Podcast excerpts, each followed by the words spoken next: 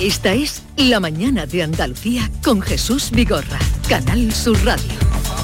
Acaban de dar las 9 de la mañana. ¿Qué os vais a ir? ¿Ni os vais a ir? Ahora un momentito que tengo, pero lleváis hoy un acelerón. Eh, acaban de dar las 9 de la mañana y es la hora y punto en el que vamos a saber de las noticias del día, el día por delante, con Jorge González. Buenos días, Jorge. ¿Qué tal, Jesús? Muy buenos días. El Parlamento andaluz va a inaugurar hoy un nuevo periodo de sesiones con un pleno ordinario en el que van a comparecer tres consejeras. Serán la de Educación, Patricia del Pozo, que va a informar del inicio del curso escolar, la de Salud, Catalina García, que dará cuenta de las últimas agresiones a sanitarios, y la de Hacienda, Carolina España, que va a presentar los datos de ejecución de los fondos europeos. Y hablando de dinero, Inditex ha anunciado que ganó 2.000 1.513 millones de euros en el primer semestre del año, lo que supone un 40,1% más respecto al mismo periodo del año pasado. Elevó un 13,5% sus ventas hasta los 16.851 millones de euros. Ahí queda eso. Núñez Feijó sigue con su ronda de contactos de cara a la investidura. El líder del PP y candidato a la presidencia del gobierno se reunirá hoy con el presidente de Unión de Pueblo Navarro, con Javier Esparza. En la crónica de sucesos, un par de asuntos. Un hombre resultado herido en el incendio registrado esta madrugada en una cama de una vivienda de Roquetas de Mar. Según los bomberos, en el incendio eh, se inició en una cama y fueron los, los propios vecinos los que sofocaron las llamas. Y en Asturias, una mujer ha fallecido y 27 personas han resultado heridas en el incendio de una residencia de ancianos. Hoy en Granada está previsto el inicio del juicio oral contra 14 procesados por su supuesta participación en las agresiones que sufrieron unos guardias civiles en la detención en Pinos Puente a finales de 2020, del que era considerado como el delincuente más buscado de la provincia, un joven que estaba reclamado por 14 juzgados. Hoy vamos a conocer más detalles de la gala de los Grammy Latinos que se van a entregar en Sevilla el próximo día 16. La academia se reúne en el Real Alcázar y eh, estará allí el presidente de la Junta y los alcaldes de Sevilla, Málaga y Granada. El martes que viene conoceremos a los eh, nominados. Y hoy se esperan lluvias en Granada y en Jaén. Meteorología va a activar avisos amarillos por chubascos tormentosos en estas dos provincias desde las 2 de la tarde y hasta las 10 de la noche. En el resto de Andalucía los cielos estarán despejados, las temperaturas máximas van a subir en la vertiente atlántica, perdón, los vientos van a soplar variables flojos y de poniente en la zona del estrecho. Eh, perdón, has dicho que Inditex, que acaba de presentar su mañana, ha, crecido en un o ha aumentado sus... Ha elevado sus ventas un 13,5%, eh, la cifra global son 16.851 millones y eh, esos 2.500 millones en el primer semestre suponen un 40% más que los primeros seis meses del año pasado. Un 40% más. En medio año, un 40% más en medio año un 40% más. Eso es... ¿Eso va a hacer negocio? Eh, eh, seguimos eh, con Amalia Burnes, con Alberto García Reyes y con Antonio Suárez Candilejo. Como os había dicho, vamos a saludar a Teresa Rodríguez porque el Tribunal Constitucional ha dado la razón esta parlamentaria contra Podemos Izquierda Unida en Andalucía casi tres años después de su reclamación. La ex parlamentaria recurrió la expulsión de su grupo en el Parlamento Autonómico y fue rechazada su petición en aquel momento, o en aquel entonces, por la mesa del Parlamento. Teresa Rodríguez, buenos días. Buenos días, Jesús, ¿qué tal? Bien, bien. Eh, ¿Usted cree en la justicia? bueno, eh, cuando llega tarde dicen que es doble injusticia, ¿no? Porque, claro, yo ahora me siento, me siento, fíjate, incluso peor que cuando pasó aquello. Iba a decir, quien me oiga, pues vaya tontería, te han dado la razón, ¿no? Pero la sensación es de mayor vulnerabilidad, porque claro, ahora tengo certeza absoluta, que yo desde mi punto de vista era de sentido común cuando lo reclamamos, pero ahora tengo certeza absoluta de que lo que ocurrió no solo fue ilegítimo, no solo fue lamentable a nivel político, sino que eh, fue absolutamente ilegal. Eh, sin embargo, no va a haber absolutamente ninguna consecuencia, es decir, eh, la impunidad va a ser total y la sensación es como de que la tardanza del Tribunal Constitucional forma parte también de la operación que nos hicieron a varios niveles para sacarnos de la política en este país. Le iba a preguntar a quién benefició aquella expulsión de su grupo. Pues supongo que todo el mundo tenía algo que ganar, porque eh, Podemos e Izquierda Unida estaban en clave de pactos de gobierno con el PSOE a muerte, es decir, nosotros éramos pues una piedra en el zapato, en una nueva estrategia eh, de, de pactar con el PSOE en todos los sitios, de gobernar con el PSOE en todos los sitios. Se, estaba, se acababa de configurar el gobierno del Estado y nosotros seguíamos siendo críticos con las políticas que venían del gobierno del Estado y que pensábamos que eran perjudiciales para Andalucía. Em, por otro lado, eh, una nueva dinámica centralista. Delante Andalucía no era Unidas Podemos, era una organización que sí coaligaba distintas fuerzas de izquierda, pero de forma expresa decía que iba a defender los intereses de Andalucía, gobernara quien gobernara en Madrid gobernara quien gobernara, incluso si gobernaba el PSOE, ¿no? En aquel momento ya con, eh, con Podemos e Izquierda Unida. Eh, cada vez que nosotros pedíamos algo, pues éramos vistos como unos quinta columnistas dentro de, la organización de Podemos Izquierda Unida, cuando lo que estábamos haciendo era cumplir con nuestra labor, que era, somos una fuerza andalucista de izquierda que defiende Andalucía, eh, gobierne quien gobierne en Madrid y que quiere plantear una alternativa al PP, pero también al PSOE, que había gobernado en Andalucía durante 40 años eh, con, sin resolver los problemas estructurales de Andalucía y con un historial de corrupción terrible. ¿no? Mm. Entonces, bueno, pues a la izquierda eh, española, a la izquierda estatalista, a la izquierda centralista, evidentemente em, quitarnos de en medio era una forma eh, de aliviarse. También quedarse, por cierto, con dos millones de euros hasta el fin de la legislatura del conjunto del grupo, de los 17 que éramos, solo para seis, que eran los que se quedaron de ahí. luego, para la derecha, pues para la derecha éramos el martillo pilón de los privilegios, nosotros no teníamos amigos, no tenemos amigos en el Parlamento, porque sistemáticamente denunciamos el cobro de dietas ilegales, el cobro de salarios excesivos, eh, los privilegios que consideramos que se tienen que abolir, que es verdad que no son la gran cosa, pero que para nosotros son importantes porque pensamos que la ética tiene que formar parte de una nueva eh, política, ¿no? pues todo el mundo se quitaba una molestia de encima. Lo más grave es que desaparecimos, fuimos eh, inhabilitados políticamente solo porque el conjunto de nuestros adversarios políticos se pusieron de acuerdo para echarnos desde Vox hasta Izquierda Unida, mm. todos.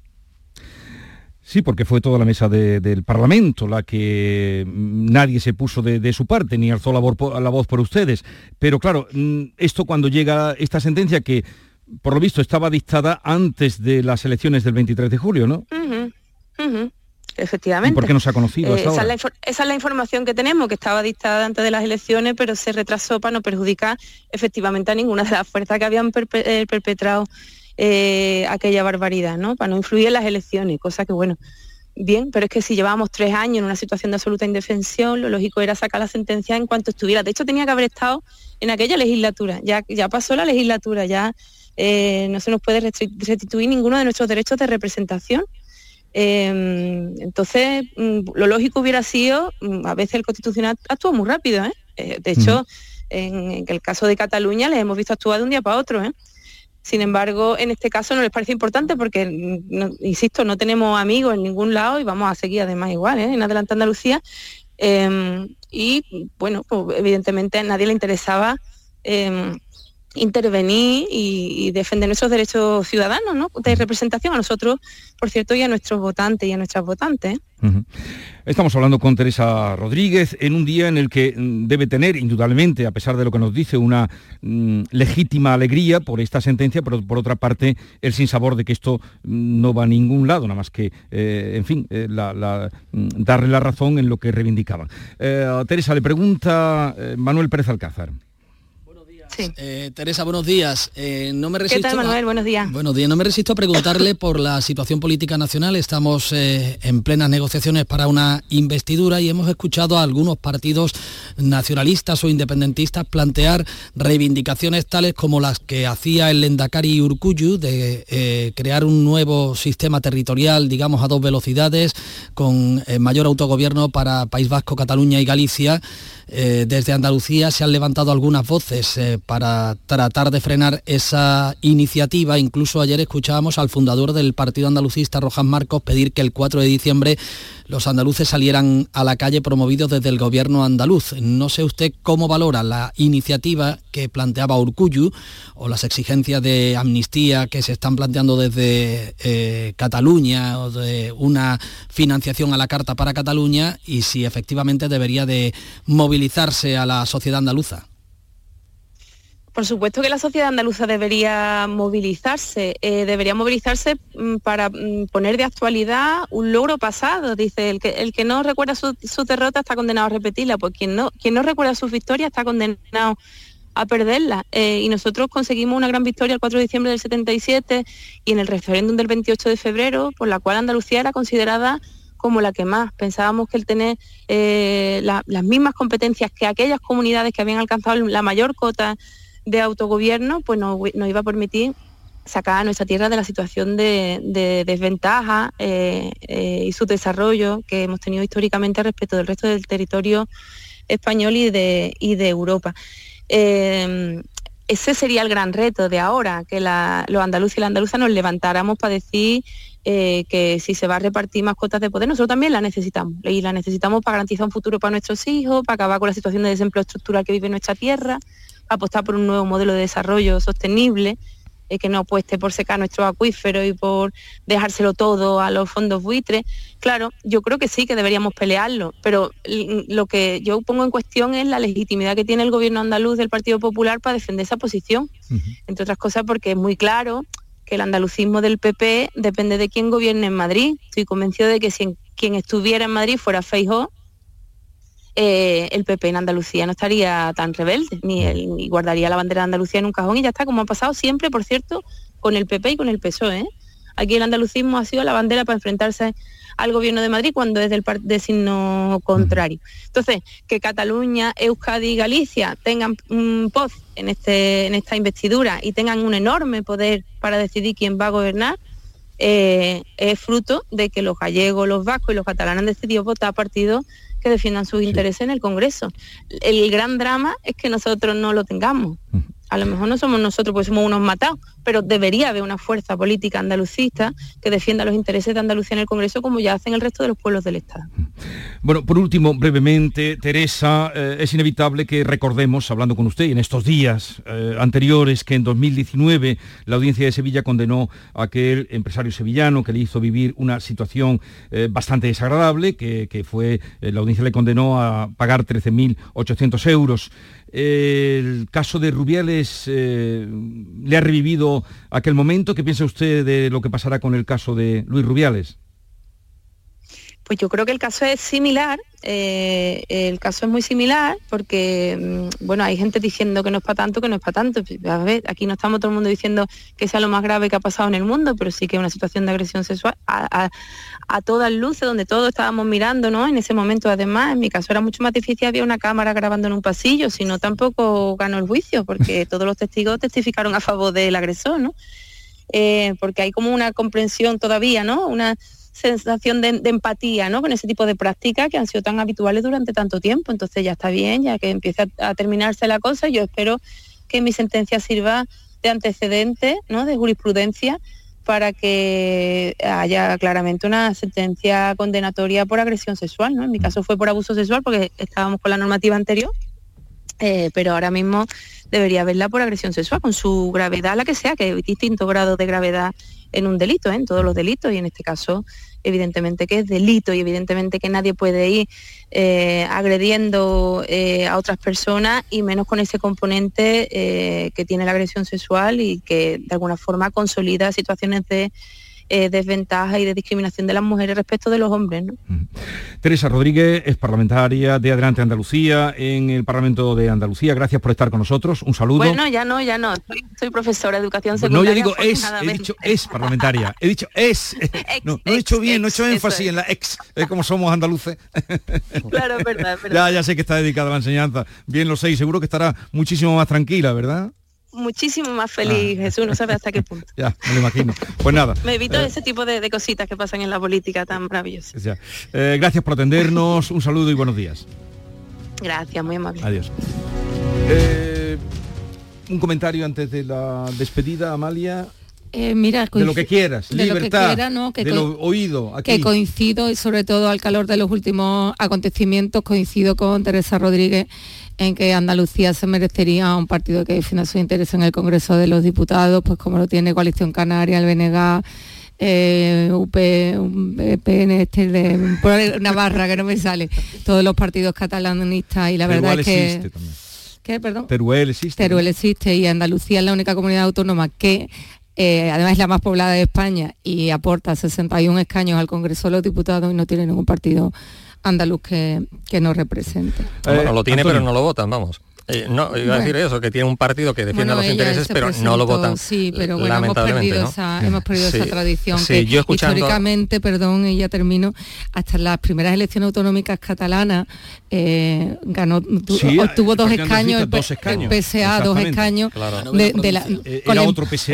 era otro PSA, pero Sí, sí, para que veáis la importancia, la importancia que, que tenía en ese momento el peso poblacional de, de los andaluces en, en Cataluña. Bueno, Antonio. sí, que- quería decir que, bueno, pues escuchando a Teresa, sigo pensando que hemos perdido, lamentablemente, a una parlamentaria con un eh, talante, un discurso coherente y contundente en todos sus planteamientos. Una pena que esta, bueno, pues esta eh, sentencia haya llegado ya tan tarde. En este caso, creo que efectivamente la justicia ha ido demasiado lenta y ahora, bueno, pues mm, ya no cabe eh, reparación alguna de, de ese daño, ¿no? ¿Y ahora qué? Sería la pregunta, ¿no? Eh, No hemos hablado de muchas cosas, no hemos hablado del Teatro P de Vega, que se ha cerrado, mm, de lo que Altani, el jeque Altani le ha dicho eh, al alcalde de, de- de Málaga, qué poca vergüenza, ha dicho que, que se haga mirar, que a lo mejor tiene Alzheimer el señor, un alcalde, Sí, sí, un sí, señor tremendo, educado, de prestigio, eh, como es el alcalde rey de de Marruecos Málaga. tampoco Eh, hemos hablado. Cuidado, que se lo ha dicho un, se lo ha dicho un pope de la Sí, intelectualidad. ya, hombre, que es un pope. Sí, sí, Le- totalmente, Le ha dicho, totalmente. ¿qué dice ese idiota? Pero, pero usted, el idiota es usted. pero me ha molestado, quería, pero no he tenido tiempo. La letrita y nos vamos. Venga, recoge.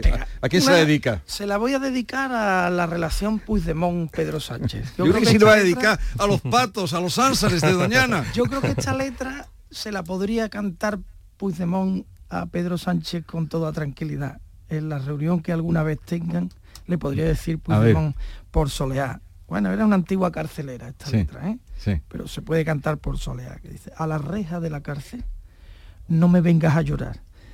Ya que no me quitas pena, no me las vengas a dar. qué bonito, qué bonito. Muy bien traída. Eh, Alberto García Reyes, Amalia Bulnes y Antonio Suárez Candilejo, que tengáis un bonito día. Muy buen día. adiós, Buenos días. Luego- En un momento hablamos y recibimos a Patricia del Pozo, que ya saben es la consejera de Desarrollo Educativo y Formación Profesional, ahora que acaba de empezar el curso para, en fin, hablar de las particularidades que este curso nos trae. Esta es La mañana de Andalucía con Jesús Vigorra, Canal Sur Radio. Hambre de librerías, de bibliotecas, de devorar novelas y cómics. Hambre de bailar y ver bailar. Alimentarnos de teatro, de ópera, de zarzuela, de conciertos, de museos y exposiciones. Hambre de aplaudir. Hambre de renacer, de revivir, de reencontrarnos. Cantar, leer, escuchar, mirar, vivir. Emocionarte a boca llena. Hambre de cultura. Ministerio de Cultura y Deporte. Gobierno de España. La vida es como un libro y cada capítulo es una nueva oportunidad de empezar de cero y vivir algo que nunca hubieras imaginado. Sea cual sea tu próximo capítulo, lo importante es que lo hagas realidad. Porque dentro de una vida hay muchas vidas y en Cofidis llevamos 30 años ayudándote a vivirlas todas. Entra en cofidis.es y cuenta con nosotros. Hay infinitos motivos para venir a Andalucía. Pero hay uno que siempre hace volver. Tomás y Pablo y Susana y Rocío. Porque ellos, ellas, todos y todas las profesionales que cada día dan lo mejor con una sonrisa, son la luz de Andalucía. Vienen por Andalucía. Por ti, vuelven. Consejería de Turismo, Cultura y Deporte. Junta de Andalucía.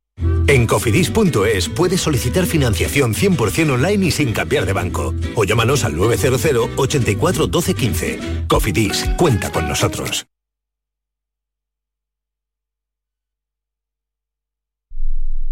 Canal Sur Radio. Nueve años de sabor en Cervecería Serranita. Celebra con nosotros. Disfruta de nuestro pastel de berenjenas, chipirones con arroz salvaje y alioli verde o el solomillo de cerdo con queso de cabra y miel de ajo. Este mes, al consumir un mínimo de 15 euros, llévate una copa de cristal exclusiva hasta fin de existencia. Encuéntranos en Centro Comercial Carrefour San Pablo, Sevilla Este, calle José Jesús García Díaz 1. Te esperamos en nuestro día más especial. Uf, se acaba lo bueno, ¿eh? Vuelve la rutina, las clases de los niños. Sí, sí.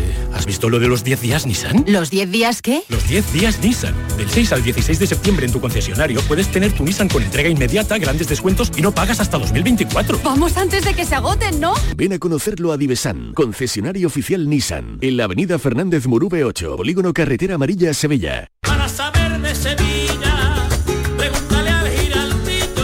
Estimados amigos y clientes aficionados al buen comer, la Hostería del Laurel abre de nuevo sus puertas. Os esperamos con reformas en nuestro emblemático restaurante para mayor comodidad de clientes y amigos, con un encanto renovado, obras realizadas en nuestro salón y cocina y por supuesto ilusiones nuevas que poder compartir. La Hostería del Laurel vuelve a la restauración sevillana. Os esperamos en Plaza de los Venerables, barrio de Santa Cruz. La Hostería del Laurel. Ven a visitarnos o pregúntale al giraldillo.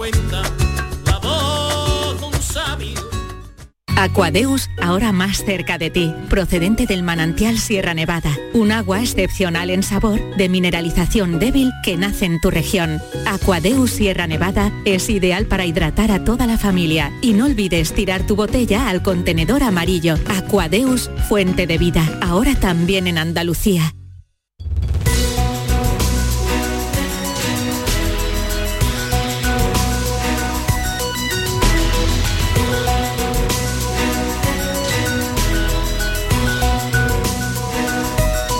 Hoy en la mañana de Andalucía vamos a tener a partir de las 11 de la mañana a Antonio Muñoz Molina con su nueva novela, una novela corta de largo recorrido que es No te veré morir y estará con nosotros a partir de, esa hora.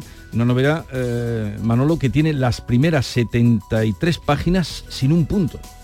Ya hay alguien que ha hecho estas experiencias. Sí, pero hay, hay que manejar la gramática con, con, una maestría, ¿no? Y se lee bien, ya lo hizo, Saramago lo hizo, pero este lo hizo en todo el libro, en La Peste. Sí, sí. No había ni un punto. La ley. Pues las, las primeras 73 páginas, que digamos es la primera parte de, de, de, de las tres que tiene esta novela, va sin un punto y, y, y, bueno, hablaremos de eso a partir de las 11 de la mañana. Y también vamos a recibir la visita de una violinista clásica, pero que hace música moderna y música pop, que se llama Judith Mateo y estará con nosotros a partir de las 11 y media. Y ahora en un momento hablamos con la consejera de Desarrollo Educativo, Patricia del Pozo.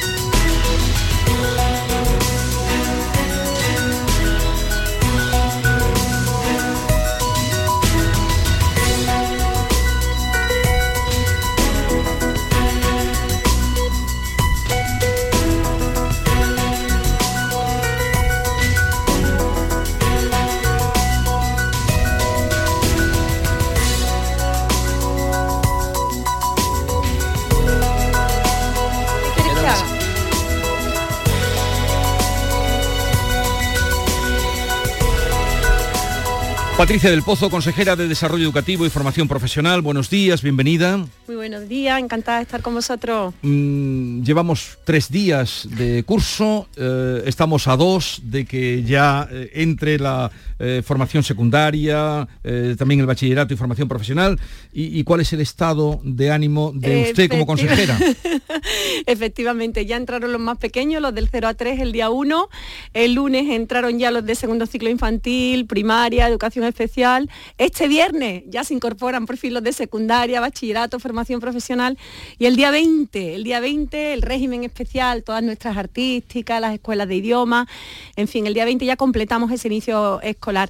Pues estoy a pleno rendimiento, como, como, como te puedes imaginar, llevamos trabajando pues mucho tiempo para que el inicio de curso pues se desarrolle con la mayor normalidad posible.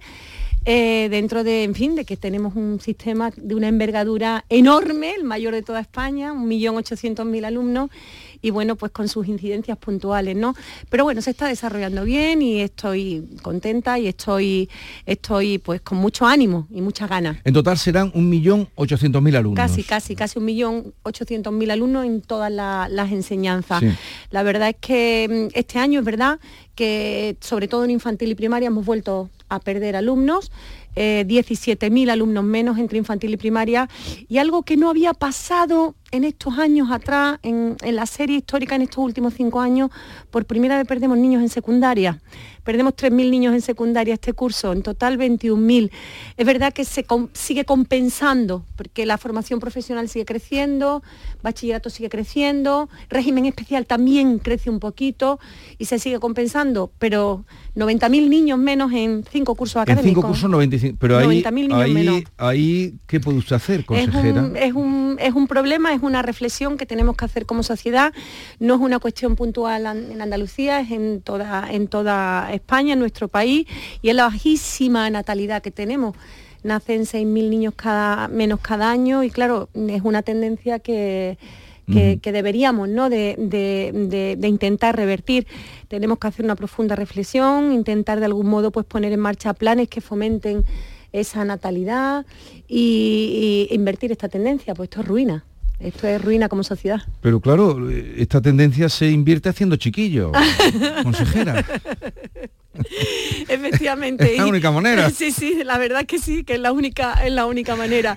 Tienes toda la razón. Tendríamos que poner en marcha, ¿no? Todos, ¿no? Pues medidas precisamente para fomentar esa natalidad. A ver, eh, varios aspectos. De ese millón ochocientos mil alumnos o, de la enseñanza en general, eh, ¿qué parte corresponden a la enseñanza concertada y privada? en pues Andalucía. sí, se mantiene, se mantiene básicamente eh, la misma proporción, la misma proporción. En torno a un 95% del sistema educativo de Andalucía es el sostenido con fondos públicos y en torno a un 5% aproximadamente es lo que es la, la educación estrictamente privada, los colegios estrictamente privados. Dentro de ese 95, que son los sostenidos con fondos públicos, en torno a un, se mantiene la misma, la misma proporción de siempre, ¿no? Un 80-20 aproximadamente, un 80% es titularidad pública 100%, 20% la reconcertada. Que debe ser una de las comunidades que más eh, pública tienen, porque Madrid, País Vasco, Cataluña está muy por encima nosotros la enseñanza concertada. Nosotros tenemos, nosotros, la verdad es que siempre se ha mantenido a lo largo de los años en Andalucía básicamente esa proporción no, no, no, no, no se ha movido mucho. En la proporción son dos, dos, dos, sistemas absolutamente, eh, dos redes absolutamente complementarias que conforman el sistema sistema en Andalucía, pero evidentemente la de titularidad pública es mucho más amplia. ¿Y si ha bajado ese número importante de, alumnos, como usted señala, y ha subido el de profesores, porque ha, subido, son profesores, son 108.000, ¿no? Más el refuerzo de los 1.500. Efectivamente. Eh, ¿Cómo afecta la organización y distribución de los alumnos? Por ejemplo, en primaria, que hemos echado andar. Efectivamente. ¿Cuántos niños va a tener cada maestro? Ajá, pues se refiere a las ratios medias, efectivamente, con esa bajada de natalidad, ese incremento de docentes que hemos tenido, tanto en la plantilla estructural, 6.800 en cinco años, más esos 1.500 de refuerzo, lo que nos están ayudando precisamente es a ir bajando las ratios. Las ratios medias han bajado en todas las provincias, han vuelto a bajar y en esta ocasión en todas las provincias. La ratio media en infantil está por debajo de 19, está en 18,9 la ratio de, de, primaria está casi en 20, 20,1 y también hemos bajado la ratio en secundaria que está en 26,3. Estas son las ratios medias. Evidentemente, evidentemente yo soy consciente, somos conscientes de que son ratios medias y que hay determinados centros educativos, determinadas zonas donde la ratio se mantiene en el límite que marca la ley orgánica, en tanto que hay otros sitios pues que la ratio está bajita, ¿no? Mucho más baja. Es verdad, mm, mm, se producen todavía estas situaciones que tenemos que ir corrigiendo poco a poco, de tal manera que vayamos bajando la ratio de manera generalizada en todos los centros educativos de Andalucía. Eh, ¿Cuántas aulas han cerrado por motivo de la bajada de alumnos?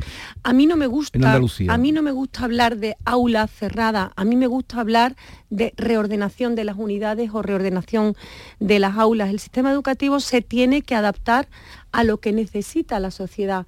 Y si ahora tenemos una sociedad en la que nacen 6.000 niños menos al año, tenemos que adaptar el sistema educativo.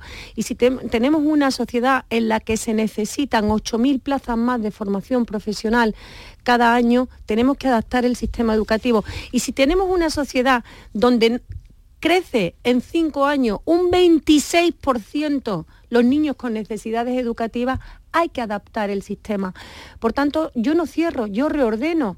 Es decir, si no tengo niños en tres años y tengo un 26% más de necesidades educativas, pues lo que hago es abrir 310 unidades nuevas en necesidades educativas o 1.400 en formación profesional.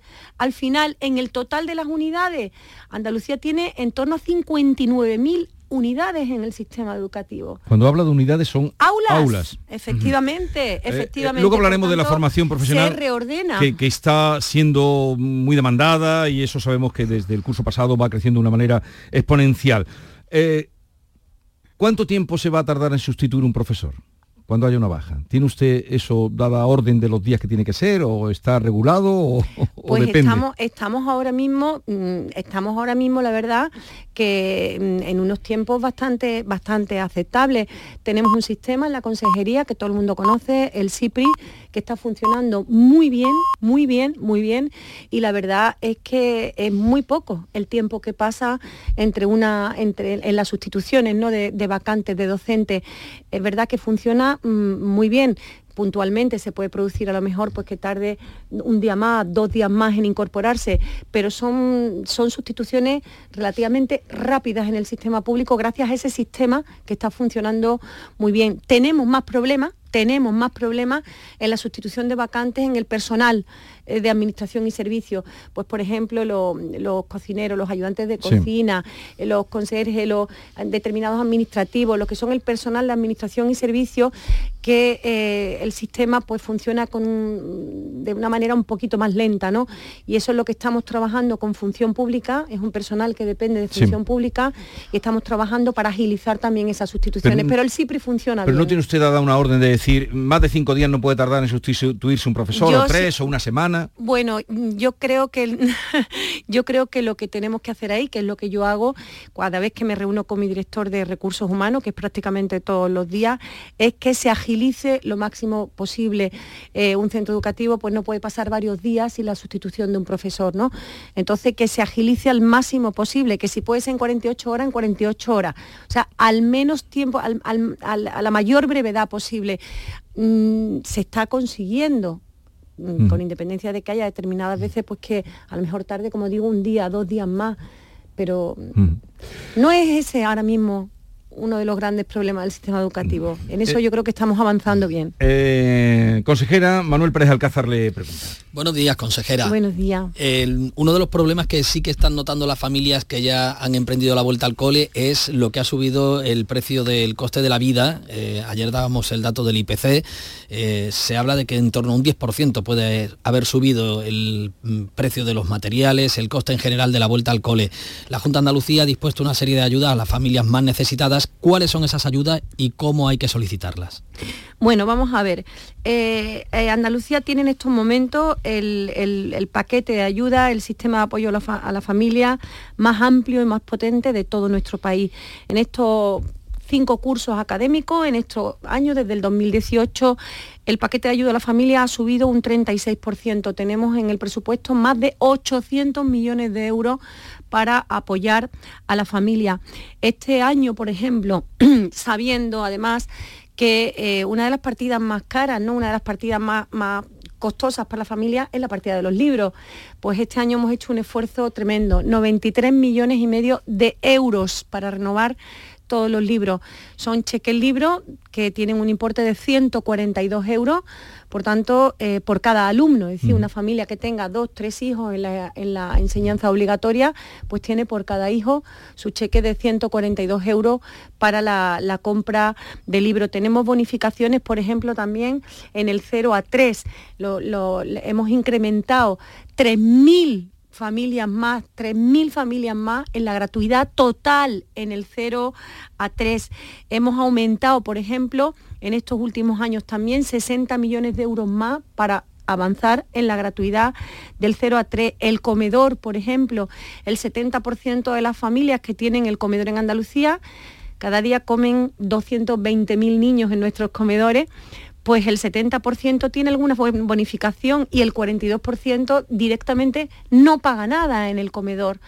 Hay 125.000 familias en Andalucía que no pagan nada, ni comedor, ni servicios complementarios, ni aula matinal, absolutamente nada. El transporte gratuito. Es, es un paquete de ayuda eh, inmenso el que tenemos a, hombre, limitado, evidentemente por las limitaciones presupuestarias que tenemos, pero en comparación con el resto de comunidades autónomas, el más potente. Estamos en las puertas de que arranque el curso en secundaria este viernes. Ayer conocíamos el informe de la OCDE que dejaba a España en mal lugar, El 27, solo el 27% de los alumnos eh, españoles tiene el bachillerato o la FP terminada. Mm, la Junta de Andalucía tiene planes para abordar eso que se llama el fracaso escolar o el abandono escolar. Bueno, la verdad es que eh, los instrumentos que, hemos venido utilizando en estos años, desde que el Gobierno del Cambio llegó a la Junta de Andalucía, que pasan fundamentalmente por apostar por nuestros docentes mejor formados, mejor pagados, más reconocidos, por ir incrementando ese, ese apoyo de docentes, que pasa por meter a la educación pública 2.200 millones de euros más en estos últimos años, que pasa por apostar por las necesidades educativas, que pasa por apostar por la formación profesional, en fin, todo eso está dando su resultado. Y a diferencia de lo que ha ocurrido a nivel nacional, pues los últimos datos de, de abandono escolar temprano, así como en España, pues se ha subido por primera vez se ha, subido, se ha incrementado esa tasa después de 13 años a la baja. Aquí en Andalucía, pues en estos cinco, en estos cinco años hemos recortado casi 7 puntos la tasa de abandono escolar en Andalucía. Ya estamos por delante de Cataluña, por delante de Valencia y a muy poquito ya de la media nacional. Y en el dato de la titulación exactamente igual. Eh, a nivel nacional tenemos esos datos y sin embargo aquí en Andalucía, estos son datos nacionales del Ministerio, ¿eh? Que, no son, que no son datos de la Junta, son datos del Ministerio. Los jóvenes entre 20 y 24 años eh, que titula, que tienen titulación posobligatoria, pues hemos pasado del 67,2% al 76%, lo que significa que en estos cinco años hemos crecido nueve puntos, nada más y nada menos, en titulación posobligatoria. Aquí vamos en otra en otra, en otra dirección.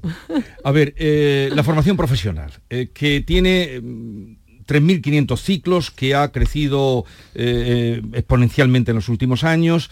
3.500 ciclos se pueden estudiar en Andalucía. Eh, ¿Se atiende la demanda que hay ahora mismo en formación profesional? ¿O hay más demanda que lo que ustedes pueden ofrecer? Bueno, estamos intentando ir lo más rápido que podemos, lo más rápido que podemos. tenemos el objetivo, el objetivo que nos habíamos marcado en esta legislatura, en, la presente legislatura era 20.000 plazas más en formación profesional. Y en este primer año, en este primer año, pues la verdad es que eh, vamos a sacar casi 8.000 más en este primer año de gobierno, casi 8.000 más, de tal manera que en estos cinco últimos años hemos puesto a disposición 47.000 plazas más en formación profesional. Sigue siendo insuficiente, sigue siendo mayor la demanda que la oferta. Tenemos que correr todavía más. Todavía no tenemos los números, se están terminando de cuadrar eh, eh, cómo queda la formación profesional, todavía hay matriculaciones, todavía no se ha cerrado y no tenemos el dato ¿no?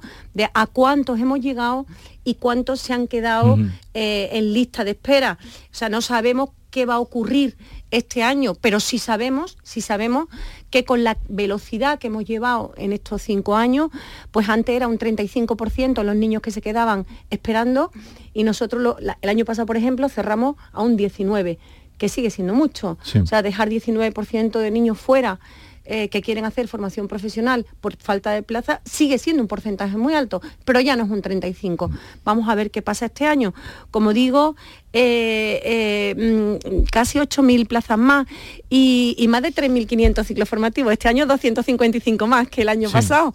Entonces, la verdad es que seguimos creciendo, pero, pero es verdad que la, que la demanda es, elevadísima. ¿no? Consejera, este año sabemos que entre las novedades están esos 30 minutos de lectura obligatoria al día, que se va a reforzar las asignaturas que conocimos como troncales, matemáticas, eh, lengua, idiomas, desde el gobierno y el Partido Socialista dice que van a estar vigilantes para que las comunidades autónomas gobernadas por el Partido Popular eh, cumplan la LOMLOE, la ley CELA. Mm, Andalucía cumplirá la, ley, por supuesto, Nosotros hemos, nosotros hemos respetado, es una ley orgánica una ley orgánica. Nosotros hemos respetado lo que establece, el porcentaje que establece en su margen de competencia la ley orgánica, pero nosotros tenemos también un 40% de competencia donde podemos complementar lo que dice la ley orgánica.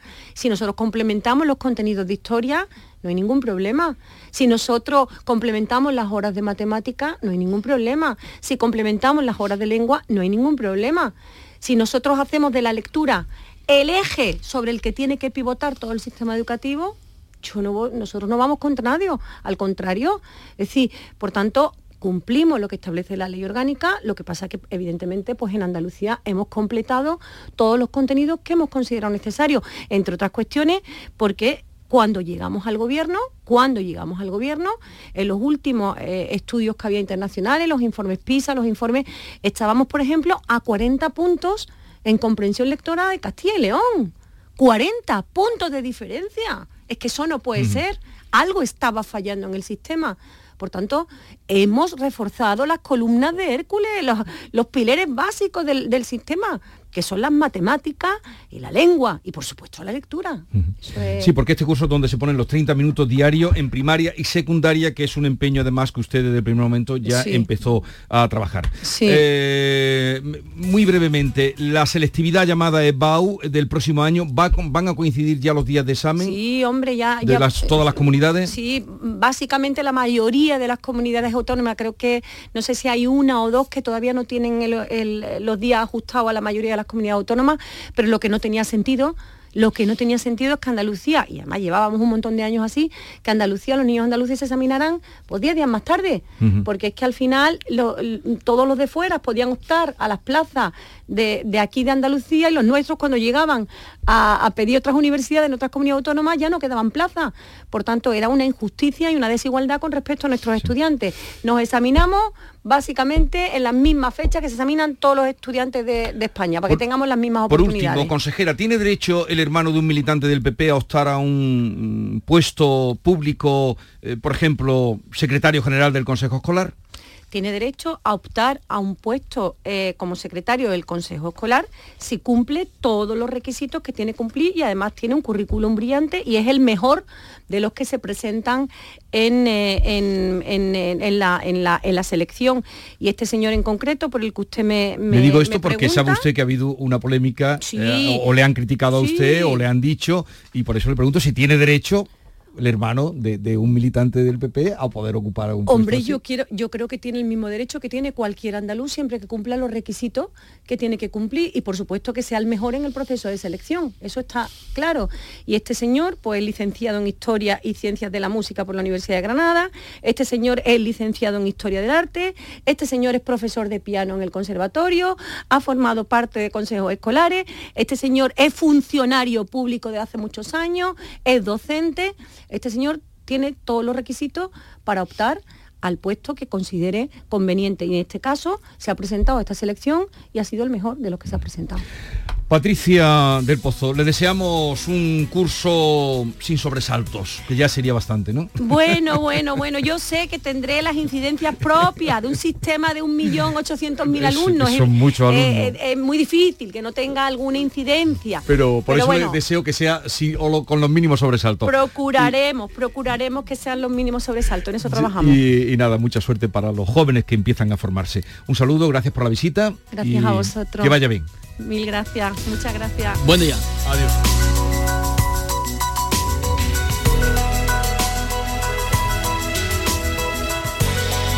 La mañana de Andalucía. Hambre de librerías, de bibliotecas, de devorar novelas y cómics. Hambre de bailar y ver bailar. Alimentarnos de teatro, de ópera, de zarzuela, de conciertos, de museos y exposiciones. Hambre de aplaudir. Hambre de renacer, de revivir, de reencontrarnos. Cantar, leer, escuchar, mirar, vivir. Emocionar, a boca llena. Hambre de cultura. Ministerio de Cultura y Deporte. Gobierno de España. Si abres el libro del bien vivir por la página 9 podrás leer la siguiente reflexión. La felicidad no te la dan los metros cuadrados. La felicidad te la dan aquellos con quien los compartes. Con el cupón diario de la 11 puedes ganar hasta 500.000 euros de lunes a jueves y practicar el bien vivir.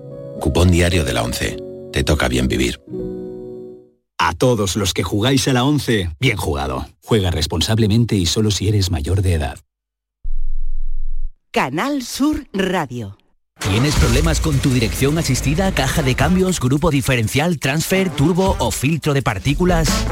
Autorreparaciones Sánchez, tu taller de confianza en la Puebla del Río. www.autorreparacionessánchez.es. Líderes en el sector, Autorreparaciones Sánchez. La vuelta es ahorro en Supermercados Más. Vuelve a la rutina con ofertas como 2x1 en detergente líquido Flor La Lavandera 50 dosis. Llévate 2 por 5,99 euros. A tan solo 6 céntimos la dosis. Más de mil ofertas para la vuelta hasta el 30 de septiembre.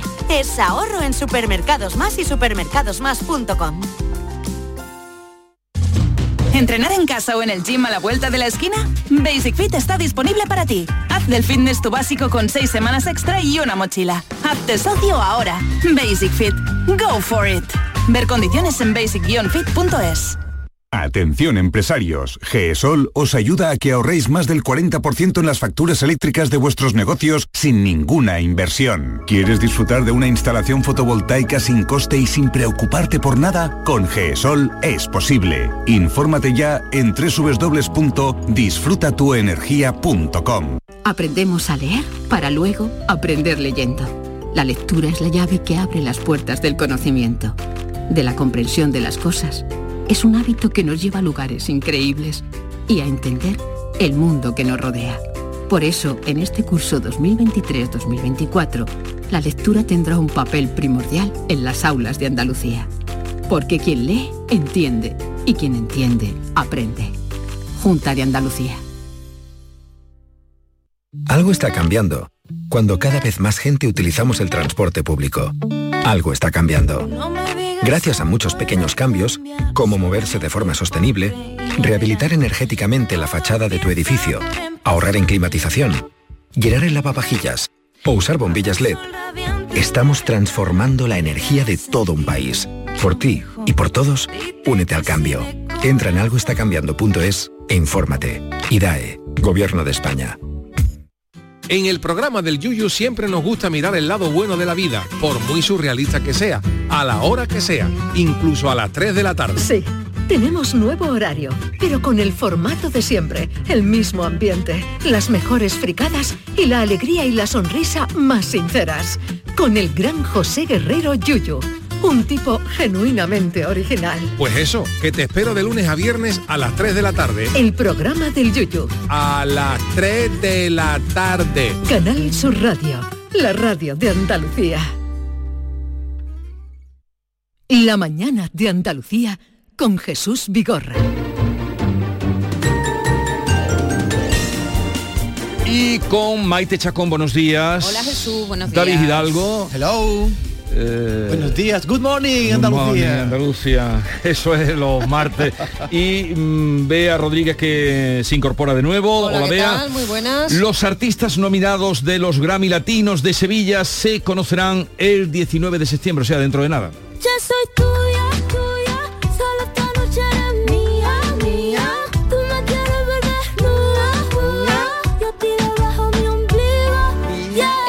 martes de la semana que viene conoceremos los nominados, pero hoy hay una reunión. El presidente de la Junta, Juanma Moreno, se reúne con los responsables de los premios Grammy eh, y con los alcaldes de Sevilla, Málaga y Granada, que son las ciudades que van a coger los primeros actos vinculados al certamen, porque aunque la gala de entrega va a ser, como todo el mundo sabe ya, el próximo 16 de noviembre, en una ceremonia que por primera vez tendrá lugar fuera de Estados Unidos, va a haber como al- algún día previo, por ejemplo, el día anterior, ya sabemos lo que va a pasar en Granada, por ejemplo.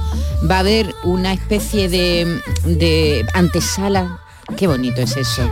Antesala de los Oscars, no, antesala de los Grammy. Mejor que digas antesala que diga pistoletazo, que te echa Vigorra de aquí del estudio. No, eso por favor no decirlo, Este cada vez no que lo oigo. Pistoletazo de salida. Acabemos con eso. Eso no podemos decirlo. Bueno, pues va a estar en ese, en ese jornada previa, vamos a decirlo, eh, el 15 de septiembre, una noche mágica en Granada. Mira, va a contar con Carmen Linares que está nominada a- ha sido nominada al, Latin Grammy y también nombrada Premio a la Excelencia Musical en eh, este año 2023.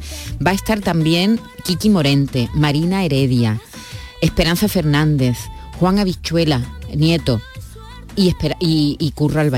Ah, ¿Cómo se lo van a pasar con Curro Albaicín? Curro Albaicín. Me, me ha hecho mucha ilusión eh, saber que Curro va a estar también en esta jornada previa a la entrega de los Grammy. Sí. Va a arrancar la actuación Pero a las- eso aquí o en Granada. en Granada, eso en Granada. Vamos conociendo poco a poco las cosas que se van a hacer. Las ubicaciones. Las ubicaciones en, en Mm. Granada el día anterior en el Palacio Carlos V desde las 7 de la tarde un fotocall en el Parador de, de San Francisco y luego a las 9 la, esta- estas actuaciones que va a haber en el día previo. Y poco a poco vamos conociendo más datos. Hoy, después de la reunión, supongo que también conoceremos pues más historias que tengan que ver con, con los Grammy, que se Grammy, celebrarán ¿no? el 16 de noviembre en una ceremonia que por primera vez, como decía, va a estar, se va a desarrollar fuera de Estados Unidos y en la que va a haber un presentador español. ¿eh? Es decir, que ya seguro. Pero no sabemos el nombre. No, ¿no? sabemos ¿Te han todavía llamado, el Vigorra? nombre. ¿Te han llamado a ti?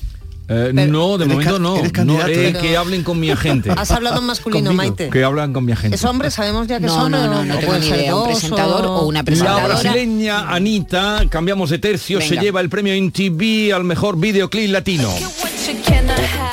Pues así es, eh, estamos escuchando este Fun Rave, que es eh, el vídeo que ha logrado este premio, que ha sido el único latino que ha salido bien parado. Anita repetía, por cierto, como vencedora en esta categoría después de haber triunfado también el año pasado con envolver e imponerse a populares como Bad Bunny, Shakira, Rosalía o Peso Pluma, por ejemplo. Así que está absolutamente feliz, tanto así que publicaba la cantante dando las gracias a mucha gente. Se ha querido eh, complacer a sí misma, autogratificarse. Dice, y gracias a mí, quiero darme las gracias a mí misma porque trabajo muy duro. Dios mío, estáis escuchando funk brasileño y vais a escucharlo por todo el mundo. Está muy bien eso Muy de fan, quererse también un poquito, ¿eh? Soy muy fan tiene una marcha que para qué. Acredítame para los Grammy, Vigorra. Quiero ir. Eh, vamos a negociarlo, a ver si es posible. Negocia, negocia. Eh, primeras palabras de la actriz Aisha Darawi sobre su relación con Albert Rivera. Sí, catalana de origen marroquí, unos 65, 55 kilos. Esta chica se llama Aisha Darawi y la frase que ha dicho es la siguiente. Lo que pasa en Ibiza, esto es mucho de futbolistas, Lo que pasa en Ibiza se, queda, en Ibiza. Eh, ese verano esta chica fue foto- fotografiada con Albert Rivera mientras este era besado en la oreja. Yo os pregunto ahora si un beso en la oreja es un beso de amigo o es un beso de amante. Hombre, Porque yo- que, que Vamos, te ¿puedo dar metas un la lengua en la oreja no, no es un beso de amigo. Yo te puedo dar un beso en la oreja con sentido. No, no, ¿No? ¿No? ¿Hay algo ahí entre nosotros? Si es un beso sonoro, yo diría que es hasta una agresión porque váyatela como pique, como duele Porque luego. de- Pero un lametón en la oreja. El lametón en la oreja no se lo da tú a cualquiera. Y más- como el beso de amor y más de la española cuando besa. bañándose en alta mar, la fotografía que publicó Lecturas este verano, entonces claro, ella... la Pero ellos tienen una relación o no? Dice ella que no, que son amigos, la frase de ella es, lo que pasa en Ibiza se queda en Ibiza, yo soy muy amorosa, me gusta el amor, me gusta la gente que me trata con amor y tratar con amor a los demás. Ella Bueno. es poliamorosa. Un amor fin. de verano, Pero ¿no? hay una relación. No, porque yo creo que no, porque pocos días después se ha visto a Alberto Picaflor Rivera, que le vamos a llamar así, besándose en un barco con otra chica, con la Mm. influencer y dise- y diseñadora Carla Coterli, que por cierto se parece más a Malú, es rubia y tiene más o menos el tipo de Malú. Así que Albert Rivera está Anda con Albert Rivera. en la crisis de los 40, que se llama. David Bisbal ha hablado de la enfermedad de su padre. Pues ha contado lo que lo que pasa en tantas familias, ¿verdad? Que su padre tiene Alzheimer, que ya apenas conoce a, a- a la gente que le rodea, que, que siente el cariño, como pasa en eh, a las personas que tienen Alzheimer, ¿no? Que necesitan cariño, aunque ya no sepan quién se lo está dando. Está muy triste por eso. Y esto lo cuenta porque sabes que eh, Alexis Morante, el algecireño Alexis Morante, ha, mm, ha hecho un documental sobre David. Ujú. Eh, se va a poner, se va a ver por primera vez en el Festival de Televisión de Vitoria, que se va, que, que se ha- se ha- ya se ha celebrado, se ha visto allí, y, y se va a estrenar también en una plataforma en el que em, se, lo que ha querido David y, y Alexis es contar los 20 años fulgurantes que ha tenido David Bisbal desde que triunfó Meteóricos. en, en Operación Triunfo, su recorrido profesional, su éxito no solamente en España, sino fuera de España, porque pa- pasó de ser un chico desconocido, que, que cantaba en una orquesta a ser una estrella mundial. Pues se fue a la factoría Estefan, ¿no? Además, Sí, sí, sí. directamente de cabeza. Así que mm, Bisbal se llama, se va, se llama este documental que se podrá ver dentro de poco en las plataformas, dirigido por el algecireño Alexis Morente, que es un Morante que es un experto en estas lides porque ya acordaros que hizo el, el codirigió el de Alejandro Sanz, también hizo el de Bumburi, ¿os acordáis? Y el de Camarón Flamenco y Revolución del año 2018 Qué que, que tuvo tanto éxito. Así que en el marco de este, de este documental es cuando eh, David Bisbal ha confesado que su padre sufre esta enfermedad terrible y que la familia lo está pasando muy mal y que en su vida no, no hay solo alegrías, aunque él tenga esa imagen de chico alegre y, profesional. Eh, que también hay, como en todas las casas, claro, hueso, problemas. Así que un abrazo a David Bisbal. Ha muerto a los 92 años Tica Fernández Montesinos, que es la sobrina de García Lorca, esa que aparece en la fotito que está en la puerta de la huerta de San Vicente, que mucha gente tendrá en la mente, está con dos sobrinitos, pues una de esas es Tica, que sería la- el último enlace que nos quedaría de quien tocó, vivió y escuchó a Lorca. Cerrado mi balcón, yo no quiero oír el llanto. Cerrado mi balcón, yo no quiero oír el llanto. Qué bonito, ¿verdad? Esta casida. Bueno, eh, era el último eslabón eh, en carne, eh, el último eslabón en este mundo del, del poeta, hija de Manuel Fernández Montesinos, Lastou, alcalde socialista de Granada en 1965 y fusilado en 1966 y también de Concha García Lorca, que era la hermana de Federico, una mujer que con solamente 10 años emigró a Nueva York y allí estuvo viviendo hasta el año 1954, que con Franco eh, vino aquí a España, ya se estableció en Madrid, de donde no saldría, siempre, siempre viviría allí. Una mujer, eh, pues imagínate, con un carácter forjado, ¿verdad?, entre esos dos mundos tan, tan dispares, como es eh, eh, Nueva York y, como es luego aquí lo que es la España franquista. Ella escribió unas memorias en el año 2018, El sonido del agua, de las acequias, y cuenta precisamente cuál fue su periplo, ¿no?, de cuando zarparon hacia Estados Unidos. Como dices Jesús, es eh, el último eslabón. Eh, la, vida de esta mujer, una mujer muy, muy lúcida, es verdaderamente interesante de seguir por si alguien no, no sabía de, Sí. de ella. Y bueno, pues eh, ya mm, nos ha dicho a- adiós con una edad, eh, por suerte, bastante avanzada. Y Estopa, que protagoniza una divertida anécdota en un avión por el reparto de asientos. ¿Qué pasó? Me sabe a gloria cuando me besas. Ahí está, esto está sonando. Bueno, ¿a ti te gusta pasillo o ventana, Vigorra? Cuando te montas en un avión. Eh, pasillo. Yo No, sí. ventana. Ventana, pero nunca te gusta, tú sabes que los aviones No, ahora... dentro, en, en medio, el medio el sándwich no. El no. medio de los chichos no En nos medio gusta a de los nadie. chichos, Sándwich no. Está encajonado. Bueno, No porque Bustela, Fíjate lo que ha pasado, que imagínate que coges un avión y te toca sentarte junto a tu ídolo. Pues los hermanos Estopa cogieron un avión, pero como era este de Ryanair, pues les tocó, tú sabes que te lo reparten así. Que hubieran pagado. Claro, oye, que- hubieran pagado el asiento. Que no es tan caro, ¿eh? Los No, que que que pagar. Para lo que, para lo que ganan ellos. Le tocó a uno pasillo, otro ventana, iban a Lugo, a un festival de Lugo, y les tocó en medio, pues, a una desconocida que ya no lo es, porque la mujer se ha vuelto loca en redes, se ha hecho foto con ellos, bueno, ella era una fan de Estope, cuando ve que de pronto, dice ella en su tweet, imagina comprar un billete de avión, que te den el asiento, que no es pasillo ni ventana, entrar toda triste, y que te toque en medio de Estopa. Pues eso es lo que ha pasado, se han hecho súper amigos, se han hecho fotos, que se ha vuelto viral. A mí me encantaría ir en un coche, encontrarme ¿Con quién? Con José Luis Perales. Yo Qué divertido, qué viaje más divertido. Cantamos y como es. Pero de un vuelta velero. renacido. ¿Y a ti Pues sí, quién? te lo pasarías bien porque cuenta muchas Es, es anécdotas un, y, y es muy sabe, y divertido. es un tipo ¿A ti con quién te gustaría? culto. ¿Con quién te contigo, yo contigo, yo contigo. me al tiene fin muy del visto mundo, ya, contigo. Vigorra. A ver, nos vamos con el acústico que hoy convoca Canal Fiesta Radio. Nissan Cartuja. Por fin llegó el gran día. Estamos escuchando a Soraya, pero va a haber también otros eh, maravillosos cantantes y grupos, como es el caso de Bombay y el caso también. Qué bonito que cantan, ¿eh? Me encanta. Me gusta más Este mantra. grupo. Me gusta más mantra. ¿Te gusta más? Bueno, eh, van a estar eh, hoy a las 7 de la tarde en el auditorio Nissan Cartuja. Participan, repetimos una vez más, Soraya Mantra eh, y Bombay. Bombay Zafir. Ahí está. Bombay ahí, Zafir, tenemos, ahí los Bombay tienes. Zafir. Qué rico está. Mantra.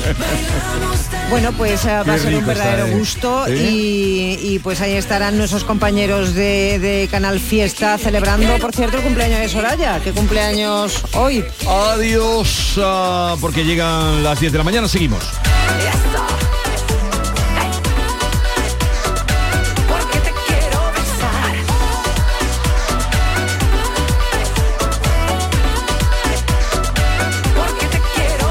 Esta es La mañana de Andalucía con Jesús Vigorra, Canal Sur Radio.